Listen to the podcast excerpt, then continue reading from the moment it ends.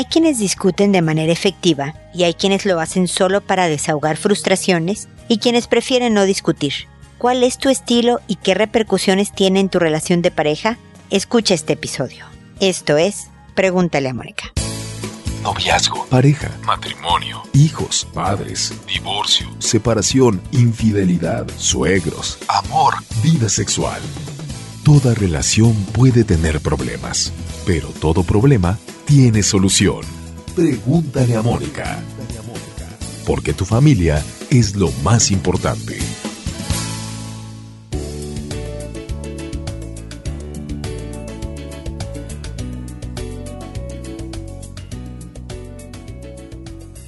Bienvenidos amigos una vez más a Pregúntale a Mónica. Soy Mónica Bulnes de Lara. Como siempre, feliz de encontrarme con ustedes en este espacio se está tratando de poner al día con sus consultas. Todavía voy atrasada y le pido disculpas, enormes disculpas adelantadas a quienes les voy a responder en este episodio. Tuvimos un fuertísimo problema técnico y es hasta ahora que me puedo tratar de poner al día. Ustedes saben que me encuentran en redes sociales, Facebook, Twitter, Instagram, que tengo dos libros sobre educación de hijos, que tengo videos en YouTube. Es decir, estoy en muchas formas y maneras tratando de apoyarlos en la construcción de una vida familiar agradable, de una vida personal, laboral, positiva, que les ayude de verdad a crearse un destino feliz. Y parte de eso es hablar de la relación de pareja, como es el tema del día de hoy, las discusiones con tu pareja.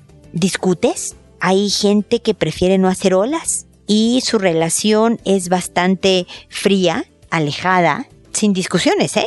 Totalmente operativa, ¿no? Fuiste al banco, pagaste las cuentas, llevaste al niño al dentista, pero sin realmente conectar el no discutir no quiere necesariamente ser algo bueno, no tiene que ser necesariamente ser algo positivo. Puede indicar problemas a pesar de que no hay gritos y sombrerazos. Hay otras personas que nada más se desahogan, que a la hora de pelear nada más es que tú me tienes cansada porque A, D, C, D, E, F, G, ¿no? Das la lista de todo lo que te cae pésimo de tu pareja, le echas en cara todo lo que ha hecho mal, eh, eh, eh, y, reclamas, y, pero nada más te desahogas, el otro o la otra te escuchan, se defienden, tratan de calmarte o no, también estallan, pero no se llega a ninguna conclusión que hable de cambio. Yo les he dicho muchas veces que es bien importante no ofenderse, que la forma en la que te quejas, las palabras que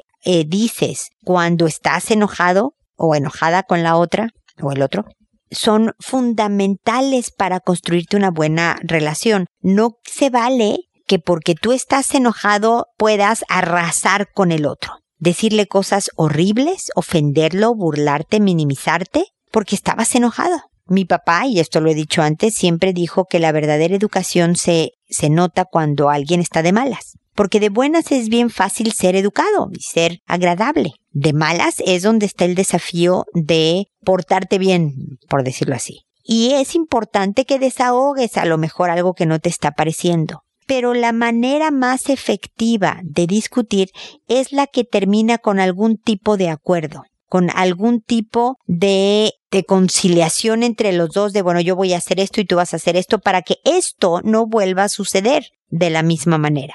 Hay veces que solo es aceptación, es decir, que le expresas al otro o le explicas quién eres tú o tú tratas de entender quién es el otro y te das cuenta que aquí no hay mucho cambio que hacer, sino que el trabajo es de aceptar las cosas y tal vez en esta aceptación también llegar a una conclusión que sea buena para los dos, no perfecta, no ideal, no dejándolos a todos felices y saltando de una patita, pero por lo menos algo que sea lo suficientemente satisfactorio como para decir, mira, al final creo que somos mejor pareja que ayer. Es un reto discutir bien, pero espero que estas ideas les ayuden a verdaderamente construirse una relación cercana, cariñosa y que resista las inclemencias de muchos años juntos para de verdad ser compañía hasta que literalmente la muerte los separe. Con esto termino eh, mi comentario inicial. Ahora me voy a sus consultas que como saben las contesto por orden de llegada y a todos les cambio el nombre para que su anonimato se conserve, para proteger eh, su identidad y que ustedes puedan sentirse tranquilos de escribirme con toda confianza que yo voy a hacer todo lo posible porque las otras personas no puedan identificarlos. De todas maneras, recuerden que este programa se escucha pues en todo el mundo. Afortunadamente por ser un programa de internet, pues me escriben de Ecuador, de España, de Estados Unidos, de México, de Chile, de todos lados donde se hable español. De hecho, alguna vez tuve alguna francesa que quería aprender español y entonces me oía para practicar el idioma. Así que hasta se da que de gente que habla en otro idioma de repente. Pero bueno, sin más rollo, me voy con Keta, que dice, mi hijo tiene tres años y medio y ha hecho muy buena relación con su primo de cinco, sobrino de mi esposo. Hace algunos meses, mientras estaban de visita en la casa, mis suegros con mi sobrino político, los dos niños se subieron a jugar al cuarto y después de un rato bajaron, pero noté que mi hijo tenía mal acomodado el calzoncito y pantalones. Le pregunté si habían ido al baño y me dijo que no, y se lo acomodé. Cabe mencionar que él no va solo. Se subieron y volvieron a bajar después de un rato y volví a notar lo mismo. Le pregunté qué estaba haciendo y por qué estaban jugando con sus calzones y pantalones. Claro que lo negó todo y su primo me dijo, se baja los, calzones y se pone a bailar. Mi impresión fue demasiada que lo reprendí. Noté que se incomodó y cuando se fueron las visitas hablé con él y le dije que sus genitales nadie debe verlos o tocarlos y que no estaba bien que hiciera eso. Su reacción es evasiva con el tema. Mi suegra me comentó que una vez en su casa, mientras los dos niños jugaban, encontró a mi hijo con los pantalones y calzones abajo. Esto pasó antes de lo que sucedió en mi casa. Me quedé preocupada y se lo conté a la directora de la guardería, que es amiga mía, y me dijo que está en la edad, pero que estuviera al pendiente. El día de ayer en la casa de mis suegros volví a, notar que había estado bajándose los pantalones por la forma en que los traía acomodados. Nos fuimos y hablé con él, pero se mostraba evasivo y me dijo que fue un accidente. Después de mucho logré que me dijera la verdad, y esto fue lo que me contó. Mi primo me enseñó un programa en su tableta donde Hulk se baja los calzones y se le ve el pene y una muchacha se lo ve y después le sale mugre. Mi primo me dice que me baje los calzones y me graba. Cierra la puerta y cuando mi abuelita toca la puerta, él me dice que me suba rápido los pantalones. Esto me preocupó bastante ya que yo siempre estoy al pendiente de lo que ve mi hijo y jamás le presto una tableta sin mi supervisión. Hablamos con mi cuñado y revisó la tableta del niño y efectivamente hay un video de mi hijo bajándose los calzones. Estoy muy acongojada porque no sé qué hacer y de sobra sé que este niño es el autor de esas tonterías. Tengo que llevar a mi hijo al psicólogo esto causa alguna perversión en él, alguna desubicación sexual. ¿Qué hago? Espero puedas ayudarme. Gracias por leerme. Pues mi querida Keta, te agradezco tu correo. Lamento tardarme en responderte. Sé que voy tarde, pero espero que mis comentarios te ayuden. Efectivamente, a los tres años hay mucha curiosidad y para entender quiénes son los hombres, quiénes son las mujeres, si yo soy niño, si soy niña, hacen todas estas preguntas de por qué ella no tiene lo que yo tengo, el pene en particular, eh, eh, lo que es los senos, todo este tipo de investigación es frecuente alrededor de la edad de tu hijo. El sobrino de 5 sigue medio en la misma etapa, obviamente el más adelantado, pero ya el de bájate los pantalones y te grabo es una conducta no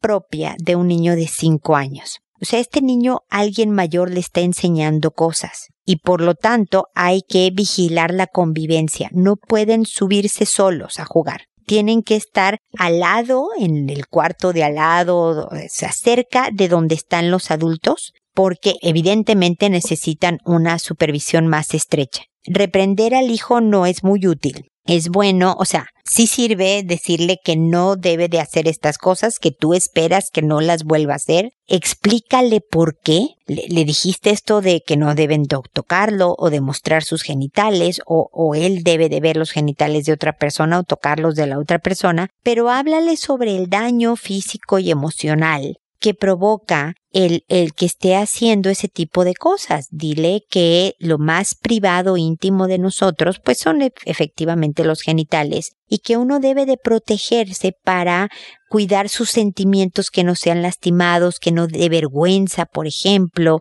y demás. Que cuando lo graban, cualquier persona lo puede ver. Por lo tanto, él está exponiéndose a sentir vergüenza. Háblale con palabras sencillas que un niñito de tres años pueda entender. con diálogos cortos. Algo muy extenso lo puede confundir. Y dile que tú esperas que no se vuelva a bajar sus pantalones y calzones.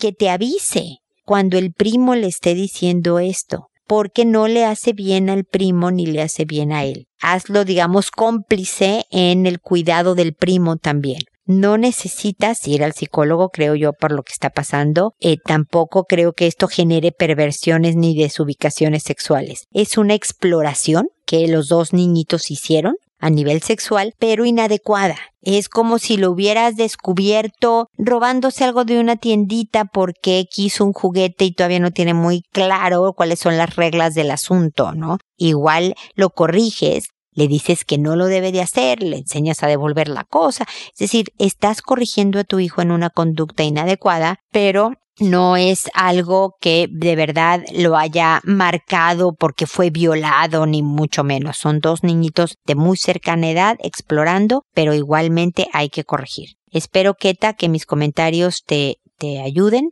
a pesar de lo tarde que están llegando. Espero que sigamos en contacto. Después está Selene que me dice, mi sobrino de seis años desgraciadamente tocó a mi hija de tres años en sus partes íntimas. No sé qué hacer. ¿Es recomendable acudir al psicólogo tanto ella como yo? Mira, primero, y lo mismo sé que voy tarde, pero bueno, lo voy a decir de todas maneras por si fuera útil. Cuando pasen este tipo de cosas, porque a lo mejor Selene me está escuchando otra mamá que o papá que desafortunadamente esté viviendo algo similar, entonces yo espero llegar a tiempo para alguien. Pero cuando eh, un niño toca las partes, las genitales de una niña o viceversa. Eh, primero tienes que ver qué tan profundo fue este tocamiento. Me explico de tal manera que un pediatra pueda ver que no haya ninguna lastimada dentro de los genitales de la pequeñita, ¿no? O sea, que todo esté en orden. Si nada más fue una tocada superficial, entonces es obviamente importante hablar con el sobrino, con los papás del sobrino, hablar con tu hija para decirle que nadie te toca ni tú tocas a nadie, nadie te ve y tú no ves a nadie también y que debe de avisar cuando esto ocurre y por supuesto no permitir que el sobrino y la niñita estén solos que jueguen en presencia de adultos y más, es decir, como decía Conqueta, estrechar la supervisión se hace indispensable si fue una sola vez el tocamiento, si no hubo una penetración y demás, no creo que sea necesario ir al psicólogo. Si tú, mi querida Selena, estás muy angustiada, si tú estás, eh, te sientes fuera de control y, y se nota en la manera en que manejas el tema, no el tema, te manejas en el día a día con tu hija, pues sí, puedes ir a un psicólogo para ayudarte a superar este terrible momento. Pero si ya hablaste con tu hija, si la cosa ya está más normalizada y demás, no es necesario ir al psicólogo y porque no ha habido un trauma mayor. Eh, no es algo bueno, no es algo positivo y claro que impacta a, tu hija el haber vivido esta experiencia, pero hay grados y creo que en este caso con que tú lo hayas manejado bien y que estreches la supervisión y que hayas hablado con el sobrino y los papás del sobrino y demás, la cosa está en orden, ¿ok? Espero de todas maneras que podamos seguir en contacto. Ahora es el turno de Tomasa, que me dice, hola, me siento confundida, no sé si no seguir con mi pareja o seguir adelante con él. Creo que soy codependiente porque no sé estar sola y me he pasado de pareja en pareja por más de seis ocasiones. Generalmente soy yo quien termina la relación cuando descubro algún engaño, ya sea de mentiras o con respecto a otra persona. Pienso que no todos mis anteriores parejas fueron tan malos, pero en su momento así lo veía y terminaba con ellos aunque me doliera mucho. Todas mis exparejas han sido menores de, desde dos años hasta nueve y ahora trece años. Pienso que si me hubiera aguantado un poquito, mis relaciones no hubieran terminado. En esta ocasión, hace unos cinco meses que empecé a tener problemas con mi actual pareja y terminé con él, pero seguíamos viviendo juntos compartiendo renta y departamento, y él seguía insistiendo en que me quería y que le diera oportunidad. Yo estaba decidida a terminar y dormíamos en recámaras separadas, pero no me sentía con la libertad de salir con otra persona ni de conocer más gente y un día me llegó la noticia de que él enamoraba a una chavita de 16 años. Yo lo corrí de la casa y él argumentaba que yo la había empujado a eso. Después, en cuestión de días, andaba de antros y con más mujeres. Yo me deprimí mucho y me di cuenta cuánto miedo me daba perderlo y le rogué para que regresara. Él regresó, pero pienso que cada vez que estamos distanciados, él va a buscar a otra, no importa quién sea. Sé que la diferencia de edad es muy importante, pero estoy segura que aunque fuera mi misma edad tendría los mismos problemas. No sé si dejarlo o seguir. Mira, Tomasa, definitivamente la relación de pareja nos demanda mucha paciencia, eh, mucha empatía, mucha aceptación, como, como he mencionado antes, ¿no? Entender quién es el otro. Y cuando terminamos por temas eh, ah, mira, te voy a decir, los que son determinación absoluta en mi entender, desde mi punto de vista, y hay quien difiere y cada quien haga de su vida otra cosa, es cuando hay violencia, cuando hay golpes, cuando hay múltiples, múltiples infidelidades. Alguien puede ser infiel una vez por una estupidez, arrepentirse sinceramente y hacer todo lo posible por reparar el daño y no vuelve a faltar, pero cuando son múltiples es otro tema. Y adicciones. Esas son mis tres cosas por las que yo sugeriría que alguien se separara. Y me ha pasado que cuando alguien es, por ejemplo, alcohólico y va a tratamiento, digamos que la pareja se separó porque ya el alcoholismo era una cosa gravísima y, y destructivísima para la pareja, para la familia o lo que sea. Y entonces se separan, no se divorcian, suponte, separados. Pero él va a Alcohólicos Anónimos y, está en tratamiento y, y deja de tomar y después de un año el hombre está en franca recuperación y demás y pueden volver a juntarse. Es decir, incluso en estas tres categorías, eh, a excepción de los golpes, el manejo de la ira todavía es, es algo funcional, los golpes nunca lo son. Em, podría haber algún rescate. Pero en general esas son mis tres sugerencias de empaca y vete. Te pegan, te han sido muchas veces infiel o es un profundo y destructivo adicto. Yo no sé qué has vivido tú y con tus otras parejas y no sé si tu pareja actual es crónicamente infiel y entonces ya no haya nada que hacer. Lo que sí sé, Tomasa, es que de entrada no es sano brincar de una relación a otra sin darte un tiempo de probarte sola. Porque lo que yo creo es que te aferras a, como decimos en México, no sé de qué país seas tú, pero a clavos ardiendo. Que como tú no te sientes fuerte como persona, te vas a la siguiente pareja, que aunque sea defectuosa, que claramente no sea para ti, igual te aferras a él, por eso dices que eres codependiente, y aunque te sientes sostenida, te estás quemando las manos, te estás haciendo daño. El que me digas que siempre has andado con menores que tú habla también de una relación de poder, de cómo quieres llevar, porque en todas las relaciones, los que son de la misma edad o diferente, hay una lucha siempre de poder, siempre. Y la manera en que manejas el poder en tu relación habla de qué tan buena o mala es tu relación, habla de la calidad de la misma. Cuando hay una diferencia tan grande de edad, hay una también diferencia de poder y cuando no se maneja sanamente empiezan muchísimos conflictos. Te digo, no tengo con claridad esto de que sea infiel crónico tu pareja o no. Yo creo que tienen muchos problemas, pero si me permites decírtelo, Tomasa, creo que la principal, no, no, que es con la que estoy conversando porque tú me escribiste, no tu pareja, yo creo que tú tienes problemas y que desde tu lado problemático escoges a parejas y por lo tanto no son parejas sanas para ti y se hace una relación disfuncional. Si estás separada, yo sé que te aterró estar sola y entonces le suplicaste que volviera y todo esto, pero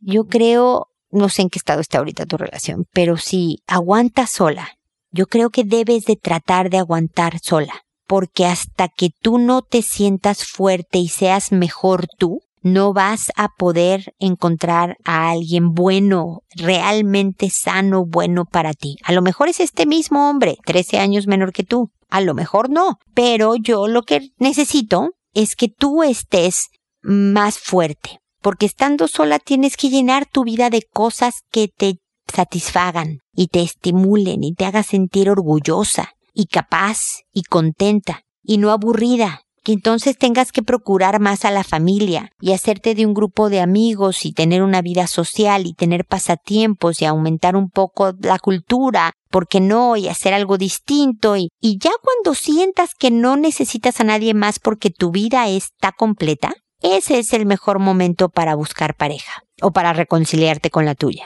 Entonces sé que te estoy pidiendo algo bien duro porque a lo mejor implica estar sola. Pero si no lo vas a hacer, si lo vas a hacer junto con esta pareja, entonces te invito a escuchar los episodios de Pregúntale a Mónica. En todos hablo de relación de pareja, de relaciones interpersonales y te puede ayudar a manejar mejor tu relación. Pero al mismo tiempo te pido que empieces a trabajar en tu vida, en enriquecer tu vida, de tal manera que sí puedas fortalecerte, Tomasa, porque creo que ahí reside el problema. Espero haberme explicado y que te sirvan mis comentarios a ver qué es lo que decides hacer. ¿Ok? Seguimos en contacto. Luego está Úrsula que me dice, mi pregunta, o más bien es asesoría para tratar a mi hermano, el cual tiene 15 años y aproximadamente hace 3 años se encuentra con un trastorno alimenticio. Hemos buscado distintas formas de apoyo, pero en mi país los nutricionistas se enfocan en la obesidad y el poseo manifiesta lo contrario. No se alimenta como corresponde. Su foco es ser saludable, pero ha pasado a un extremo y manifestación de rechazo y podría decir que fobia a ingerir ciertos alimentos con mayor índice de calorías. Se encuentra bajo el peso adecuado para su estatura. Mi madre está desesperada y no sabe cómo enfrentar esto, ya que todo lo que ha realizado, nutricionistas, psicólogos, no actúan frente a la situación. Él llora para no comer, pasa mucho tiempo en el baño y hace ejercicio cada vez que come favor, solo queremos ayudarlo y apoyarlo, pero ya no sabemos dónde podemos dirigirnos para realizar un tratamiento. De antemano, muchas gracias.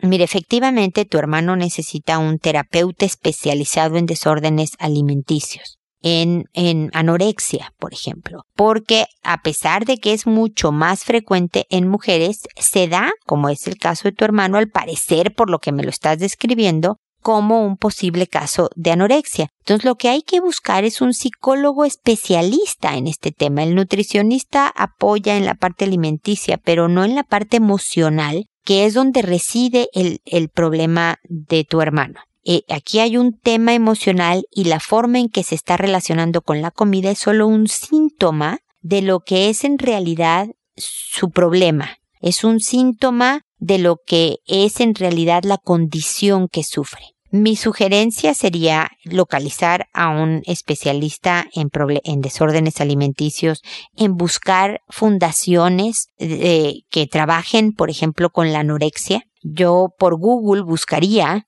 eh, cuáles son las fundaciones o asociaciones que tratan este tipo de problema, porque ahí vas a encontrar los datos de los especialistas. Esa sería mi sugerencia porque, como habrás podido comprobar, Úrsula, el decirle que salga del baño, el insistirle en que coma y demás no funciona. Él sigue aferrado a, a lo que está haciendo, entonces, y es bien peligroso, porque obviamente el cuerpo necesita una variedad de alimentos, un, ingerir un número de calorías y cuando estás obsesivamente en el gimnasio y con fobia, como dices tú, a ciertos alimentos y demás, puedes llegar verdaderamente a niveles tan peligrosos que pones en riesgo tu vida. Entonces, ojalá, Úrsula, que mis palabras te, te sirvan para saber hacia dónde encaminar los esfuerzos y poder apoyar a tu hermano. Valeria, por otro lado, me dice, hola, buenas noches o días. Disculpe la hora. Estaba investigando en Internet y encontré recomendaciones de su página. Estoy muy preocupada. Tengo una sobrina de 8 años de edad. Sus papás son divorciados hace ya unos 4 o 5 años. La niña era muy cercana a mí y últimamente se ha alejado un poco también comenzó a tener unas conductas agresivas. Ha tenido llamadas de atención en la escuela por mala conducta y justo ayer llamaron con urgencia a los papás porque había sucedido algo con ella. Por palabras de la directora del colegio y aceptado por mi sobrina, lo que hizo fue decirle a un compañero que le enseñara su pene a otra niña. Desconozco más sobre lo hablado porque los papás no quisieron comentar más el tema. A mí me preocupa bastante. Yo siempre he tratado de que me tenga confianza y había hablado con ella sobre que nadie debe ver ni tocar sus partes íntimas, explicando cuáles son y viceversa.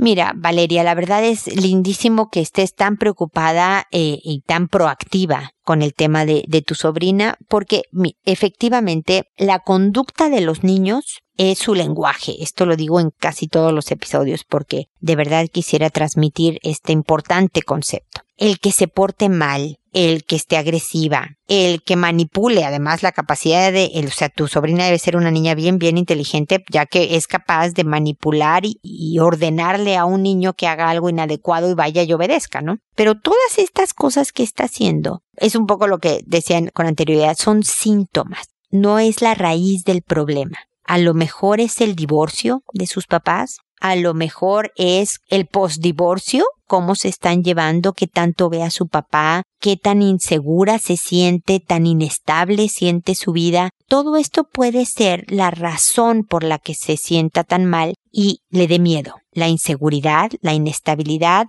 da miedo. Y como nos sentimos tan débiles con el miedo, recurrimos a la rabia para sentirnos fuertes. Nos enojamos con el mundo entero. Y entonces me pongo agresiva y me pongo cortante y me pongo a hacer tonterías en la escuela y en mi casa. A lo mejor también para llamar la atención de mis papás que tal vez no me estén haciendo mucho caso o que no me hicieron caso desde todo el tema del divorcio porque ya divorciarse implica como adulto estar verdaderamente preocupado y, y deprimido y emproblemado y entonces ver a los hijos no es tan fácil entonces, la niña puede tener múltiples causas por las cuales está portando así. Puedes hacer varias cosas, Valeria. Puedes poner a tus parientes, a los papás de tu sobrina, no sé quién es tu hermano o tu hermana, y su esposa o esposo, eh, a escucharme lo que te estoy contestando, pues para que puedan ellos encaminarse a encontrar la raíz del problema. A veces un terapeuta, un psicólogo ayuda, pero no a que manden a la niña, porque muchas veces lo que hacen los papás es, ¿sabes qué? Juanita se está portando fatal,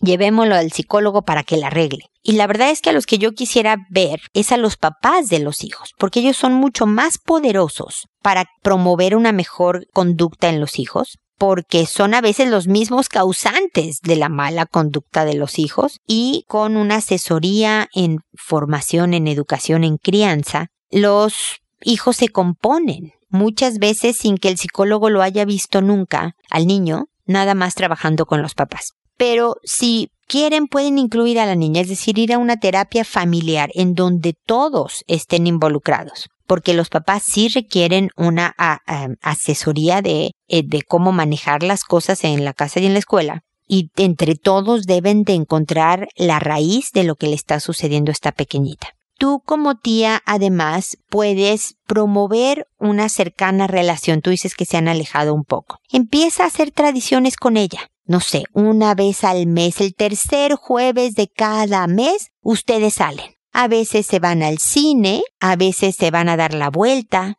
a comer un helado, a veces comen algo juntas, cenan, digamos, o algo con permiso de los papás. Empiezas a hacer ciertas rutinas, no sé, los sábados en la mañana localizas una cancha de básquetbol y van y avientan pelotas. No sé, algo que ella sepa que te tiene. Porque no es necesario que hables con ella directamente sobre cosas sexuales. En la mayor parte de las convivencias, nada más eso, convive con ella. Habla de tonterías, de la última película, de quién es su mejor amiga, de cuál es su color favorito. Cuando ella sabe, tu sobrina, que nada más la pasa bien contigo, a lo mejor 427 salidas no te contó nada, pero a la 428 va a sentir que ahí hay donde pueda desahogar un problema, buscar un buen consejo y demás, Valeria. ¿Me explico? Tú estás preparando el terreno para cuando haya problemas. No, o sea, es muy bueno acudir cuando alguien está en problemas y me da gusto que incluso me hayas escrito como parte del cariño enorme que le tienes y preocupación por lo que está pasando. Pero también hay que ser preventivos. ¿No? No solo acercarse cuando hay algo malo, sino nada más pasarla bien, pasarla bien, pasarla bien. Y luego estoy contigo en las malas, ¿me explico? Así que te dejo estas ideas. El que le enseñes a los papás, o sea, les pongas el audio a los papás para que me escuchen o, aconsejarles de acuerdo a lo que yo te dije y empezar tradiciones con tu sobrina de tal manera que puedas preparar terreno, estrechar la relación para cuando vengan estas situaciones en donde necesites que ella te tenga confianza para contarte en qué está, ¿ok? Espero que te sirvan estos comentarios y que sigamos en contacto.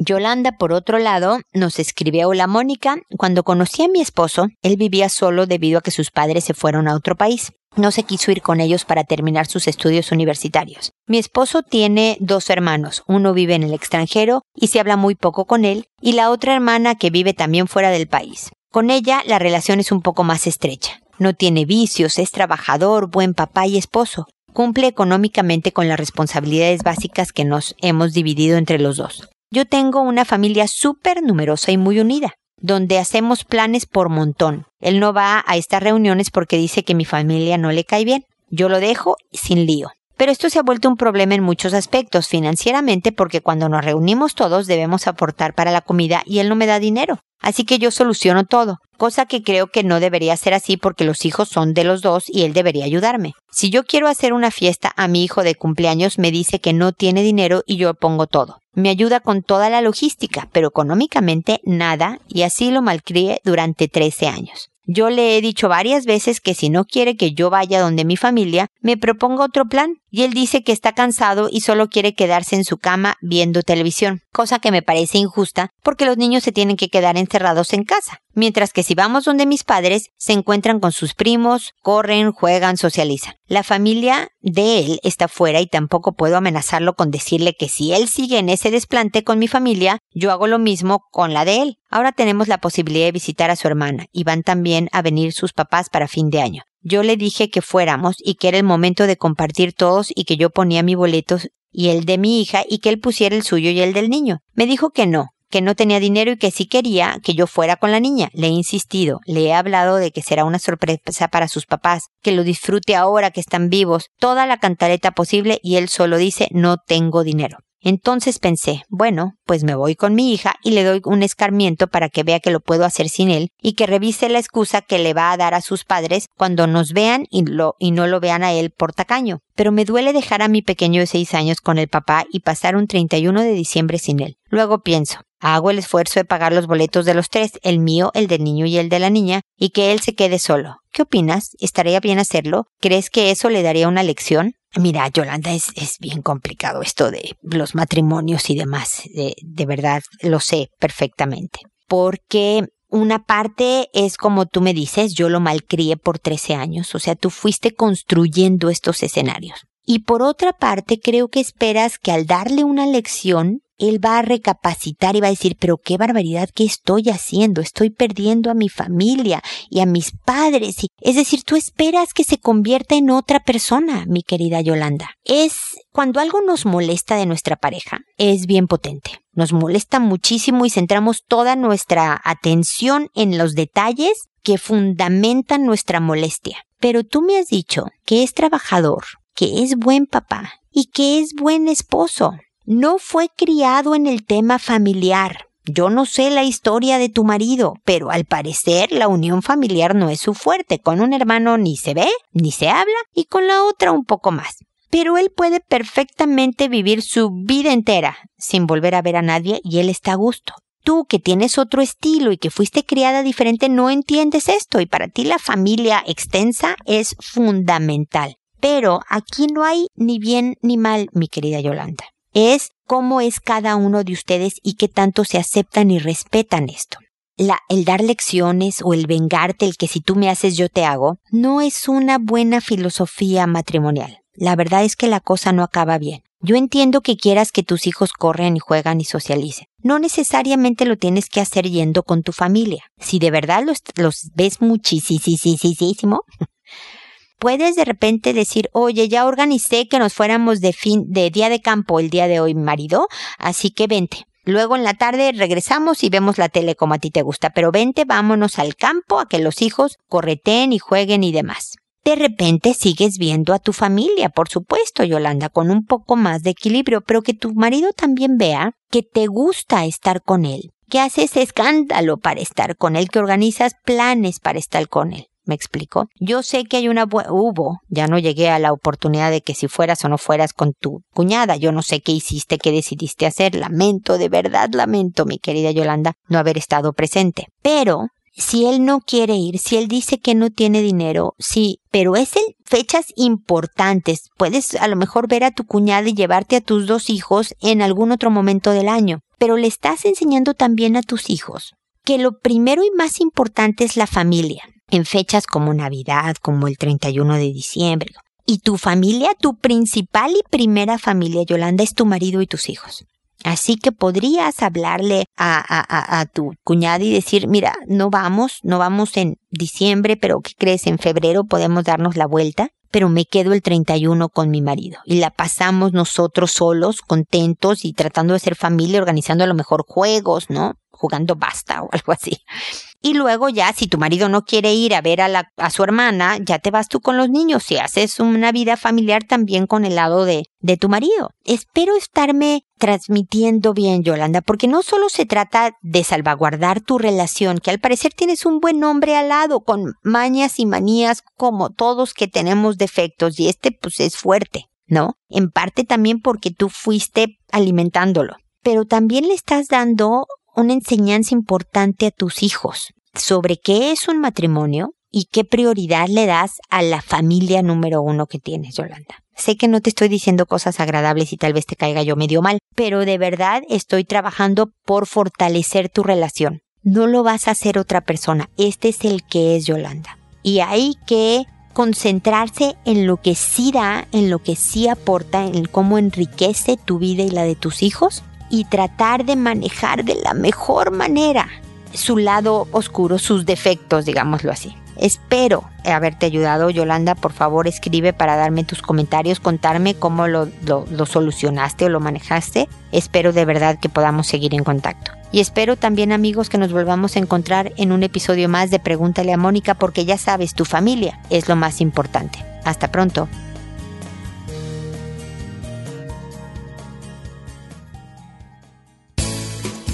¿Problemas en tus relaciones? No te preocupes, manda tu caso, juntos encontraremos la solución. www.preguntaleamónica.com Recuerda que tu familia es lo más importante.